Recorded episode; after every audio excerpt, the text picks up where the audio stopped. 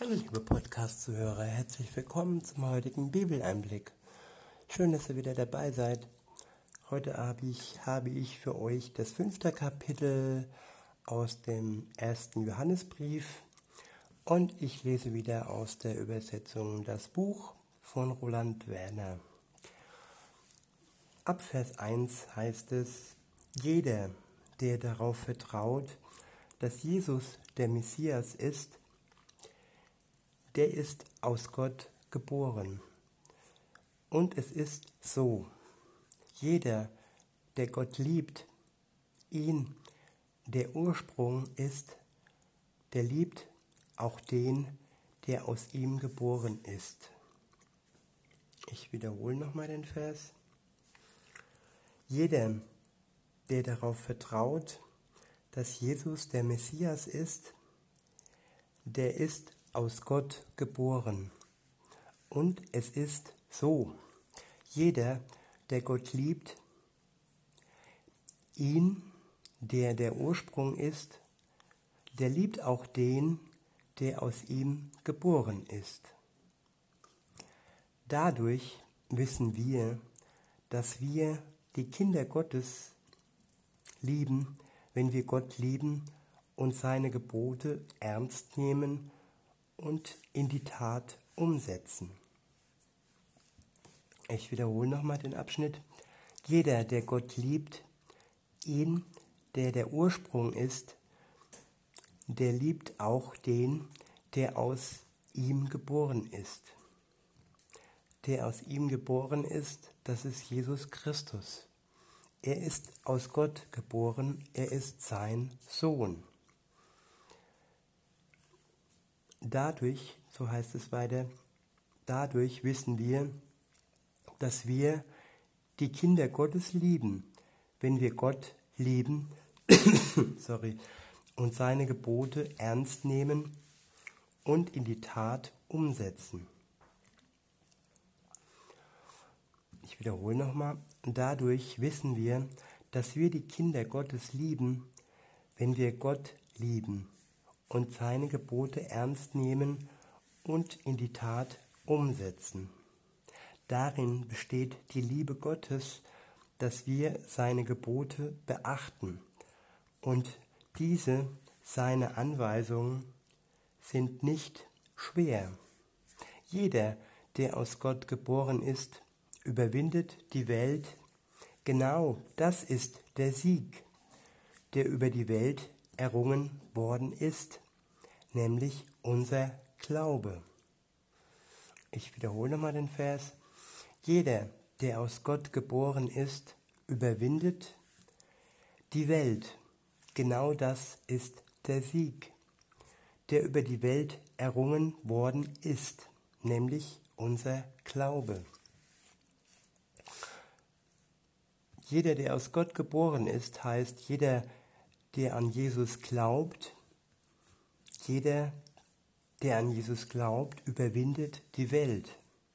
Die Welt, die eine Last sein kann, die Welt, die schwer auf unseren Schultern liegen kann.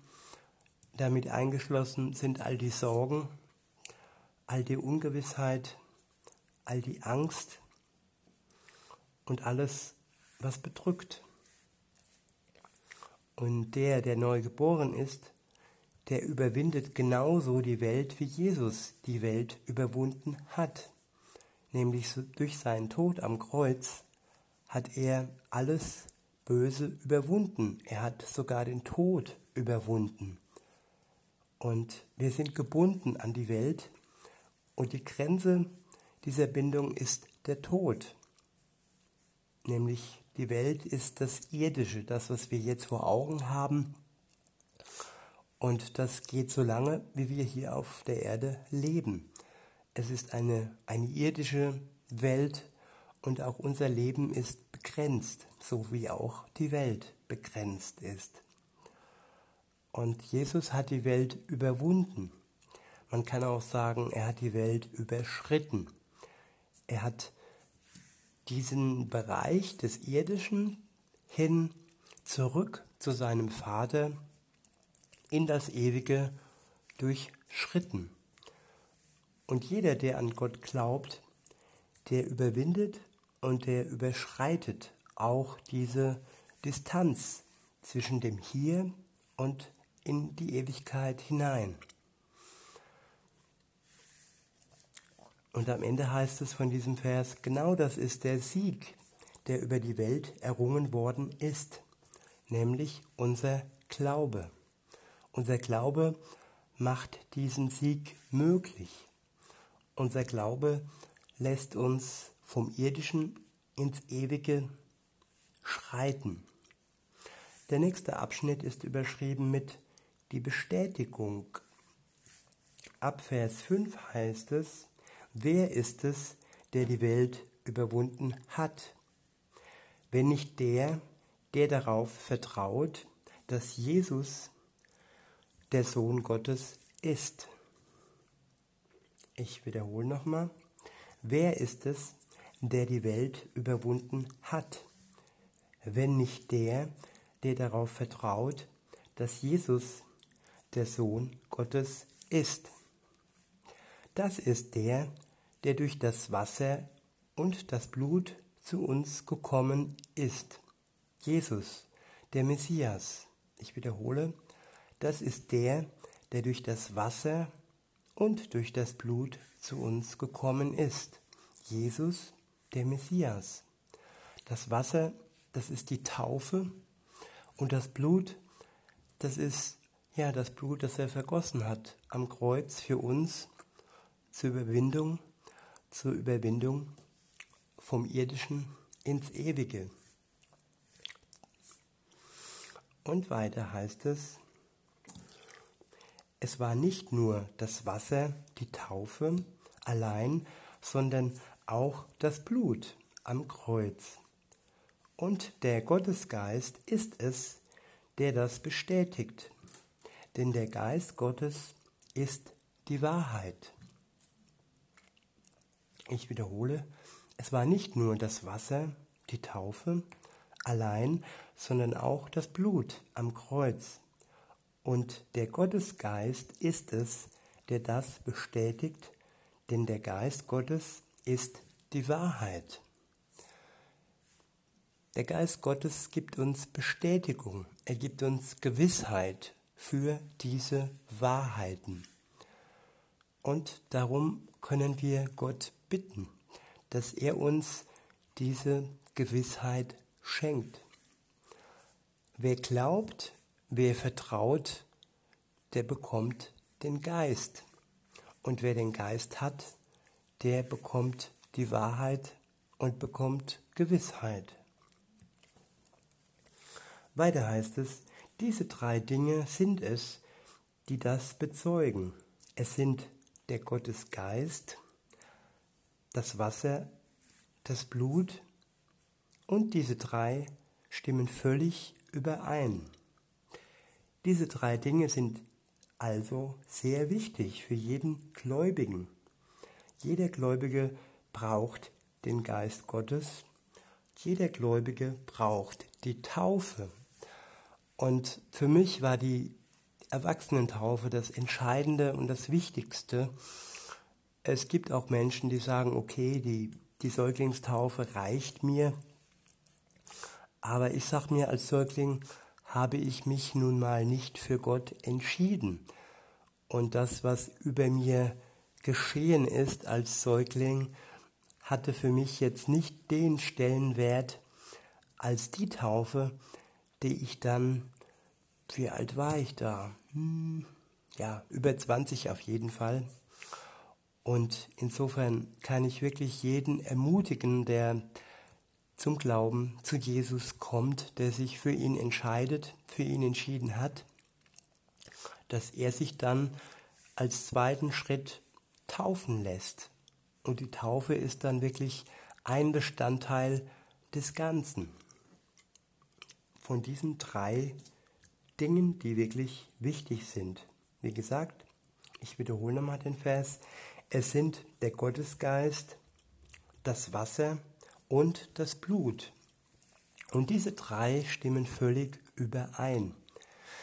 Wenn wir das beständige Wort von Menschen annehmen, dann ist die Bestätigung, die Gott uns gibt, noch bedeutender.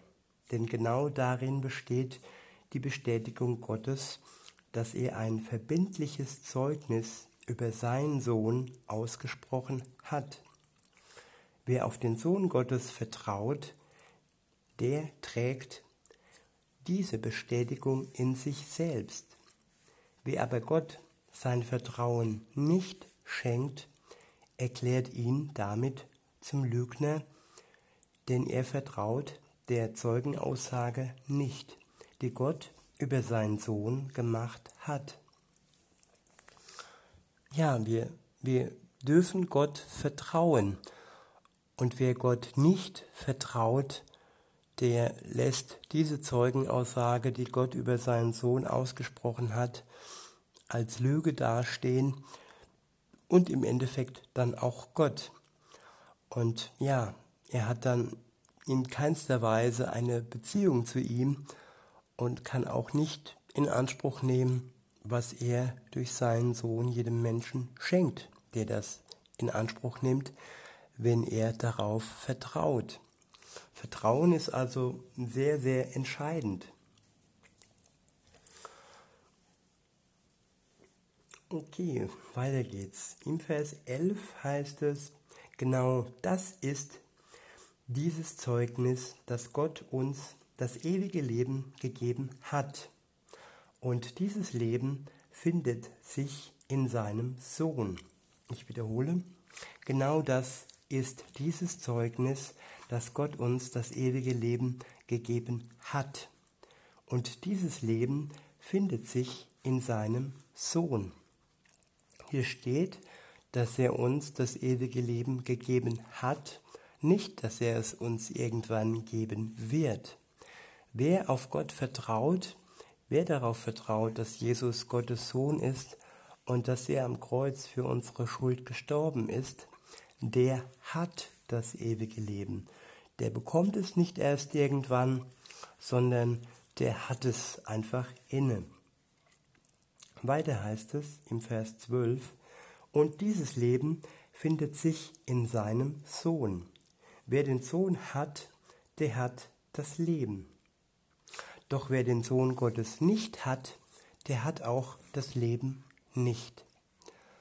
Und so können wir uns jede einzelne Religion anschauen. Jede einzelne Religion außer das Christentum hat den Sohn Gottes nicht. Und insofern kann man auch sagen, dass es nur einen einzigen Weg zu Gott, zur Erlösung und auch ins Paradies gibt, nämlich nur durch seinen Sohn. Alle Religionen außer dem Christentum lehnen Jesus als Sohn Gottes ab. Der nächste Abschnitt ist überschrieben mit die Macht des Gebets. Ab Vers 13 heißt es, das habe ich euch geschrieben, euch, die ihr auf den Namen des Sohnes Gottes vertraut, damit ihr gewiss werdet, dass ihr das ewige Leben habt. Das ist diese große Zuversicht, die wir in der Begegnung mit ihm haben, dass er uns dann auch erhört, wenn wir etwas von ihm erbitten, das seinem Willen gemäß ist. Ich wiederhole nochmal den Vers. Das ist diese große Zuversicht, die wir in der Begegnung mit ihm haben, dass er uns dann auch erhört, wenn wir etwas von ihm erbitten, das seinem Willen gemäß ist. Jeder Gläubige, jeder, der Jesus vertraut, der hat eine große Zuversicht man könnte fast sagen, ja, er kann darauf bauen, er kann darauf vertrauen. Und ja, es ist etwas Großes, es ist, wie gesagt, eine große Zuversicht, dass Gott ihn erhört. Es heißt noch zusätzlich dann als Nebensatz, wenn wir etwas von ihm erbitten, was seinem Willen gemäß ist. Es sollen Bitten sein, die nach dem Willen Gottes entsprochen werden. Ein Beispiel, wenn ich jetzt um ein Lamborghini bete und ich brauche diesen Lamborghini erst gar nicht und er ist einfach nicht nötig für mein Leben. Und wenn etwas nicht nötig ist und wenn ich etwas nicht brauche, dann werde ich es auch nicht bekommen von Gott. Denn er schenkt mir nur das, was ich für mein Leben benötige.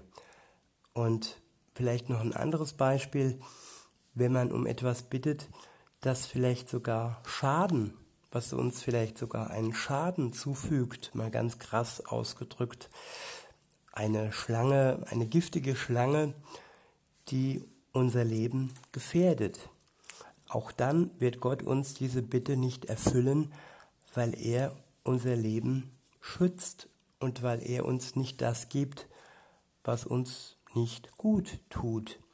Und das ist auch auf die ganze Menschheit bezogen. Also wenn wir für andere etwas erbitten, dann erfüllt er auch nicht äh, unser Gebet, wenn diese Bitte nicht seinem Willen entspricht. Und das ist eigentlich eine ganz tolle Sache, wie so ein Kind, das sagt, okay, ich habe jetzt äh, den zehnten Lutscher oder ich habe jetzt das zehnte Eis. Ich hätte gern noch ein, ein elftes Eis und ja, der Vater weiß genau, wenn er jetzt das elfte Eis noch bekommt, dann wird er sich übergeben. ganz krass ausgedrückt. Und der Vater entscheidet dann einfach, äh, nein, es, es gibt jetzt kein elftes Eis mehr. Und aber das alles so lange, bis das Kind reif genug ist, selber zu erkennen, was gut ist und was nicht gut ist. Und der Reifeprozess, der verändert sich ja. Man lernt und man wird weiser und dementsprechend werden auch die Bitten unterschiedlich und auch die Bitten verändern sich. Aber wir haben einen Ansprechpartner und wir haben, wie gesagt, die Gewissheit, dass Gott uns unsere Bitten erfüllt, sofern sie, sofern sie ähm, seinem Willen entsprechen. Weiter geht's. Im nächsten Vers heißt es, und wenn wir wissen, dass er uns hört, in dem, was auch immer wir erbitten, dann wissen wir auch, dass wir das schon erhalten haben, was wir von ihm erbeten haben. Ich wiederhole. Und wenn wir wissen, dass er uns hört, in dem, was wir auch immer, in dem, was auch immer wir erbitten, dann wissen wir auch, dass wir das schon erhalten haben, was wir von ihm erbeten haben. Wenn Gott zu 100% Gebete erhört, die gut für uns sind, wenn sie seinem Willen entsprechen, dann ist der Kehrschluss, dass wenn wir ihm ihn äh, etwas, wenn wir etwas äh, bitten, dass wir das dann auch schon haben. Und insofern, ja, auch hier dann wieder die Gewissheit, sofern es, wie gesagt, seinem Willen entspricht. Jesus hat ja auch ähm, im Garten Gethsemane, Gethsemane äh, ein Gebet ausgesprochen am Gründonnerstag. Ähm, ähm, lass den Kelch an mir vorübergehen, den Kelch der Kreuzigung, wenn es deinem Willen entspricht. Und so sollte jedes Gebet von uns lauten, dass wir wirklich, ja, jeder Bitte auch wenn wir es nicht direkt aussprechen, sinngemäß so formulieren, ja, dass Gott uns dieses, diese Bitte nur dann erfüllen braucht. Er braucht es nicht, er macht es auch nicht, wenn es seinem Willen entspricht. Und so können wir auch offen sein, dass wir nur empfangen, was gut für uns ist. Und weiter heißt es in Vers 16, wenn jemand sieht, wie sein Bruder Schuld auf sich lädt, aber eine Schuld, die nicht zum Tod führt, dann soll er für ihn beten. Und Gott wird ihm das Leben schenken. Ja, im Gebet sollen wir auch füreinander einstehen, wirklich ihm, ihm bitten und flehen und in der, immer ein Herz haben, auch für unseren Bruder, wenn er verbohrt ist, wenn er irgendwie blind ist in Gänsefüßchen für die Realität, dann können wir Gott darum beten, dass er ihm die Augen öffnet und dass er ihm das Leben schenkt. Auch das ewige Leben, ein, ein neues Leben vielleicht, wenn jemand, äh, so ist es bei mir, meine Geschwister sind beide noch nicht ähm, wirklich bei Jesus angekommen und äh, man sollte eigentlich viel öfter irgendwo darum beten, dass die Menschen in seinem Umfeld, in seinem Umfeld äh, Jesus kennenlernen, ihn erfahren und ja, das Leben von Gott geschenkt bekommen.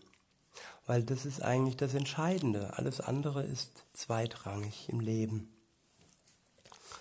Weiter heißt es, das gilt für die, die keine zum Tod führende Schuld auf sich geladen haben. Es gibt aber eine Schuld, die direkt zum Tod führt. In diesem Fall sage ich nicht, dass man dafür beten soll. Jede Art von Ungerechtigkeit ist Sünde, und doch gibt es Schuld, die nicht direkt zum Tod führt. Und um welche Schuld es sich hier handelt, das kann uns der Geist Gottes zeigen. Das sind Weisheiten, das sind Wahrheiten, die man bekommt, wenn man sie braucht. Und ja, das ist oftmals ein versiegeltes Buch und auch ich weiß nicht immer, wofür ich beten soll, aber der Geist Gottes kann es mir zeigen und er zeigt auch, äh, wofür es sich lohnt zu beten und wofür es sich eben nicht lohnt zu beten, weil jemand vielleicht seine Chance schon ähm, ja, bekommen hat. Und ich habe ja schon öfter erwähnt, jeder bekommt seine Chance und jeder hat die Möglichkeit, wirklich zu Gott umzukehren. Und das sind vielleicht auch mehrere Chancen. Und, aber Gott weiß, wo die Grenze ist. Und Gott hat den Überblick. Weiter heißt es in Vers 18, wir wissen, dass jeder, der aus Gott geboren ist, nicht sündigt. Wer so aus Gott geboren ist, bewahrt sich selbst, und der, dessen Wesen Bosheit ist, kann ihm nichts anhaben. Ich wiederhole, wir wissen, dass jeder, der aus Gott geboren ist, nicht sündigt. Wer so aus Gott geboren ist, bewahrt sich selbst, und der, dessen Wesen Bosheit ist, kann ihm nichts anhaben. Das heißt, dass alle boshaften Menschen um uns herum uns nichts anhaben können. Und dass unser geistiges Wesen, also der Geist Gottes in uns, nicht sündigen kann. Die Sünde kommt aus unserem Menschsein, aus dem alten Adam, sage ich mal, aus dem alten Menschen, der immer mal wieder hochkommt und der uns immer mal wieder zur Sünde verführt und auch von außen werden wir verführt. Aber das Göttliche in uns, das wir bekommen, wenn wir uns zu Gott bekehren, das ist nicht zur Sünde fähig. Darum geht es hier. Und ja, wir haben auch keinen Freibrief zu sündigen. Wir haben wirklich ähm, ja, den Auftrag, uns von Gott verändern zu lassen und uns ähm, von der Sünde fernzuhalten. Und wer es trotzdem tut, auch wenn das jetzt kein Aufruf ist, der muss nicht verzagen. Gott ist ein gnädiger Gott und wer zu seiner Schuld steht und ähm, wirklich, wenn es hier wirklich nicht um, um Sünden geht, wo Gott dir gesagt hat, ja, hier, da ist die Grenze und äh, ja, in meinem Leben war Gott bisher immer ein sehr, sehr gnädiger Gott und er hat mir immer aufgezeigt, wo meine Grenzen sind. Und ich habe dazugelernt und ja, manche Fehler, manche Sünden kommen auch immer wieder und ähm, ja, die Weisheit und Gottes Geist hilft mir in meinem Leben, dass ich weiterkomme, dass ich mich entwickle und dass ich das Ziel erreiche. Weiter heißt es im Text, wir wissen, dass wir aus Gott sind und dass die gesamte Welt in der Gewalt des Bösen liegt. Ich wiederhole, wir wissen, dass wir aus Gott sind und dass die gesamte Welt in der Gewalt des Bösen liegt. Wir sind praktisch in die Welt hineingeboren und die gesamte Welt liegt in der Gewalt des Bösen. Wir sind praktisch wie die Schafe unter Wölfen und ja, wir sind, wenn wir uns für Jesus entscheiden, sind wir neu. Dann werden wir aus Gott heraus neu geboren. Und trotz alledem bleiben wir vorerst noch in der Welt, solange bis Jesus wiederkommt und solange bis er dann dem Bösen ein Ende bereitet. Und weiter heißt es, und auch das wissen wir, und auch das wissen wir, der Sohn Gottes ist in die Welt gekommen und hat uns das Verständnis geschenkt, sodass wir Gott, den Wahrhaftigen, erkennen können. Und wir leben im Bereich dieses Wahrhaftigen und in seinem Sohn Jesus, dem Messias.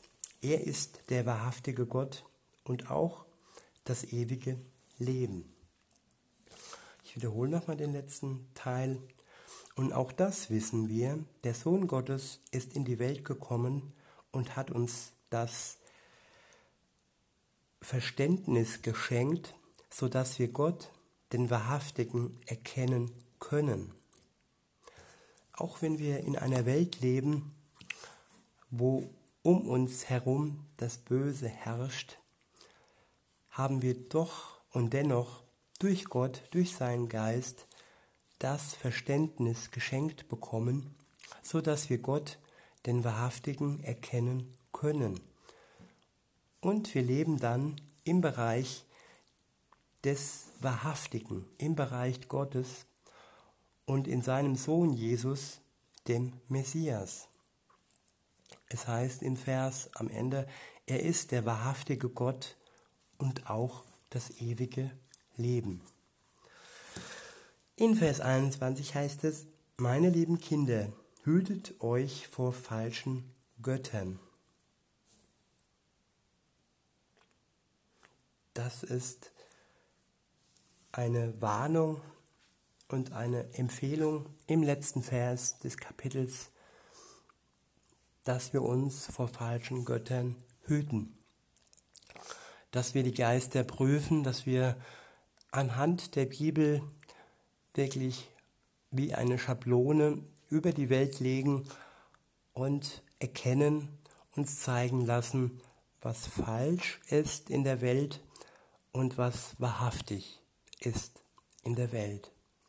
Und in diesem Sinne wünsche ich euch einen schönen Tag und sage bis denne.